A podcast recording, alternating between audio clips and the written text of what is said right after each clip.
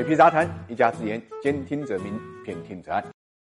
理财魔方倡导以基金组合的方式呢，科学投资基金。基金组合相比指数波动小，收益高，涵盖股票、债券、黄金、ETF、海外 QD 等基金资产。不定期呢提供调整组合建议，可以一键完成调仓。理财魔方拥有证监会颁布的基金销售牌照，各大应用商店搜索“理财魔方”即可下载。拉手而不是松手，合作呢能让一加一大于二。十一月四号呢，RCEP 啊谈判取得了重大突破。当天呢，RCEP 领导人在探谷的曼谷呢举行会议后就宣布，RCEP 的十五个成员国已经结束了所有文本谈判以及实质上所有市场准入的谈判，准备明年呢就签署协议了。这场经历了七年之久的谈判呢，现在终于功德圆满。那么什么是 RCEP 呢？RCEP 它的全称呢是区域全面经济伙伴的关系协定，由东盟十国呢在二零一二年的发起。邀请中国、日本、韩国、澳大利亚、新西兰和印度的共同参与，也就是十加六，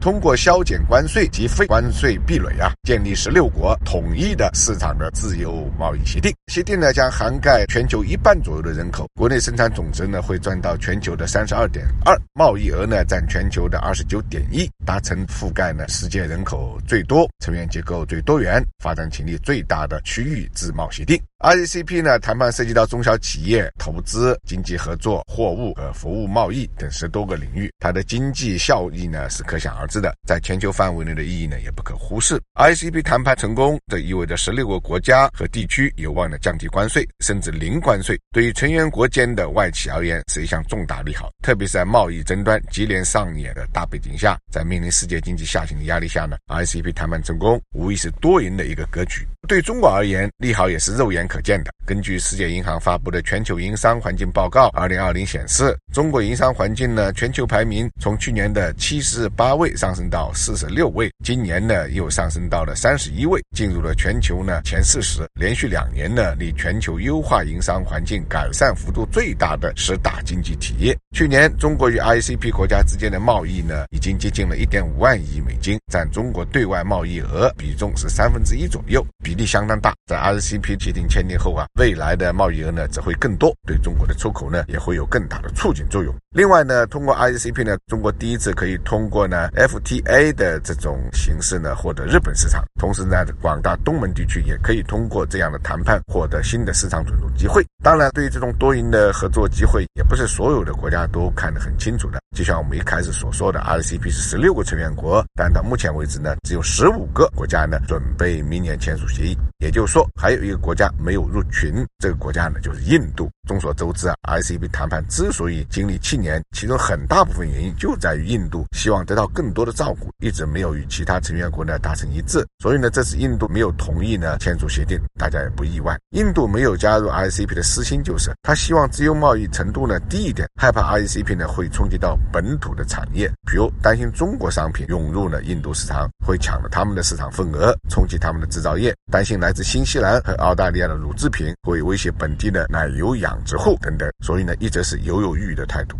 其实呢，我相信所有的成员国都有过类似的考虑，但是长期来讲，加入 R E C P 的利好肯定是大于弊端的，所以呢，大家才会呢签署这个协议。